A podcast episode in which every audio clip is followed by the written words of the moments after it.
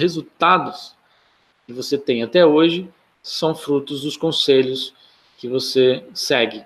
É o que mais se fala que você tem que ser escravo de uma empresa, do dinheiro e viver dessa forma.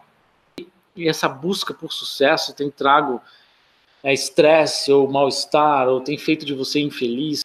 A culpa não é sua, tá? A culpa não é sua.